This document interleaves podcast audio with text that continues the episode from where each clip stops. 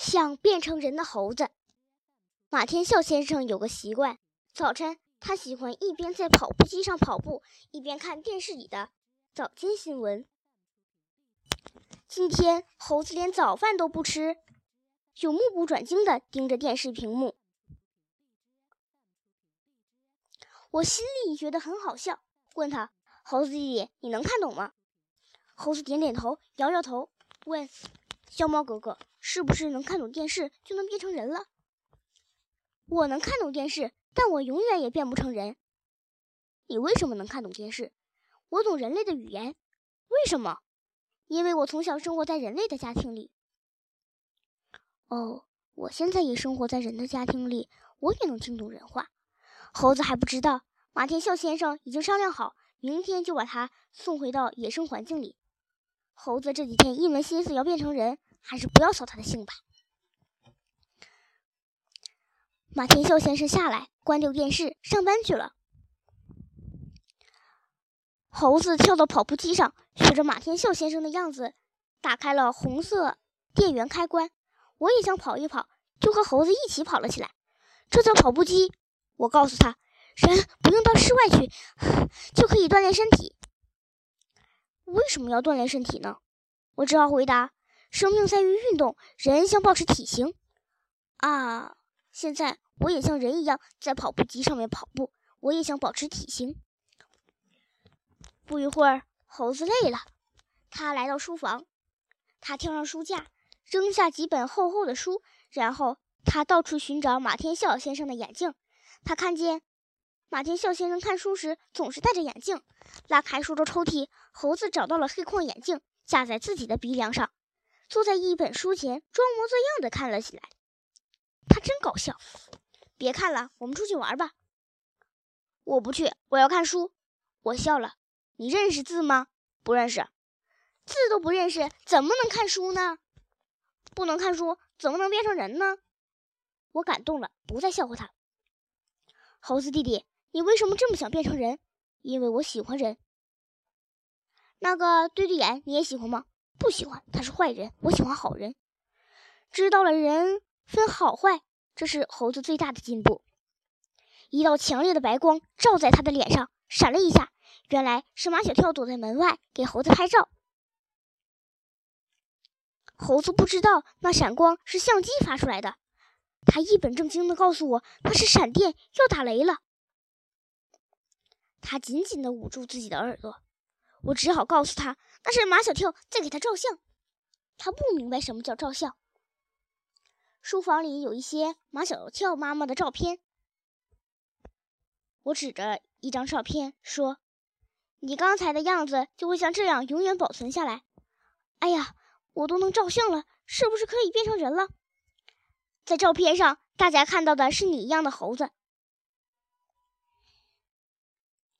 猴子指着马小跳妈妈的照片：“我的照片和这张照片不一样吗？”我笑了：“怎么可能是一样的呀？”我告诉他：“马小跳的妈妈可是超级漂亮的女人呢。”哦，原来这个女这个样子的女人就是超级漂亮吗？真不能想象，这么漂亮的女人是猴子变的。他是走火入魔了。猴子明天就要回到大山，我想。最好的办法就是让他照镜子。卫生间里有一面很大的镜子，我让他坐在书桌台上，让他看镜子。看，这是你，那是马小跳的妈妈，不一样吧？其实人和猴子有很多不一样的地方，总有一天会一样的。我相信，我我一定能变成人。白费功夫，说了半天，他还是固执己见。你在卫生间里干什么？马小跳跑了过来。猴子，你想洗澡吗？我来帮帮你吧。小猫哥哥，你不把我当成人，可是有人把我当成人，只有人才会给人洗澡。马小跳把猴子抱到浴缸里，打开了淋浴的喷头，暖暖的水流就淋在猴子身上。马小跳又拿来洗发水，抹在猴子身上。不一会儿。他满身就是散发着茉莉花香的泡沫。洗完澡，马小跳还用吹风机吹干他身上的毛，是不是很香？只有人洗澡的时候才会有这么香的泡泡。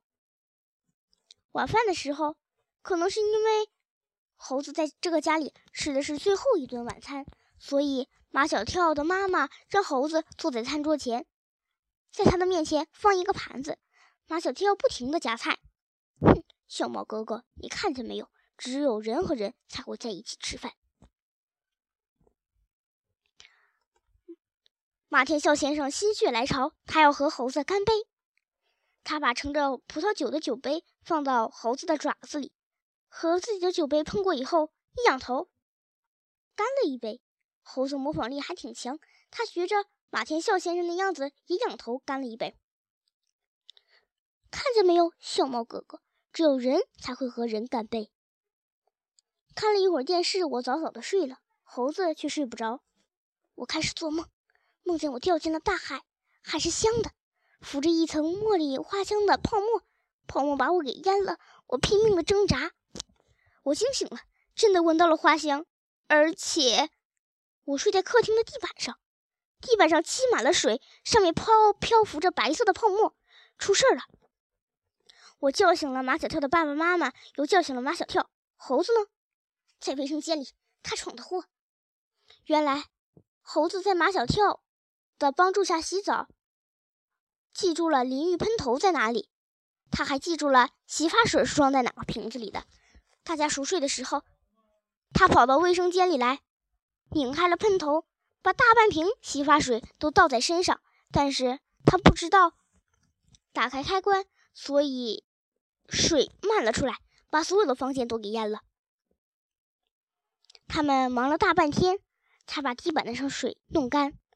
马小跳的妈妈腰酸背痛，哎呀，这猴子，幸好他就要走了。马天笑先生也精疲力尽了。是啊，幸好明天就要把他送回去了。小猫哥哥，他们在说什么？我不知道是不是应该把他们的话翻译给猴子听。猴子一点也没意识到他闯祸了，还是在一直的炫耀。他说可以像人一样洗澡了。